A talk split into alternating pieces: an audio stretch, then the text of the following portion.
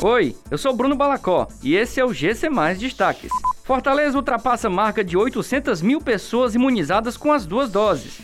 Vacinação em Fortaleza. População em situação de rua recebe a segunda dose contra a Covid-19. Secretaria Municipal de Saúde distribui coleiras repelentes contra o calazar em cães.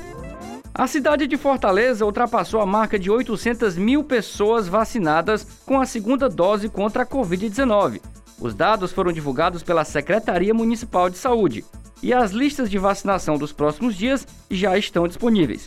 Vale lembrar que quem perdeu a segunda dose ou estar na data limite pode procurar qualquer um dos locais de vacinação para receber o imunizante. Até o dia 4 de outubro, a população em situação de rua de Fortaleza receberá a segunda dose contra a Covid-19.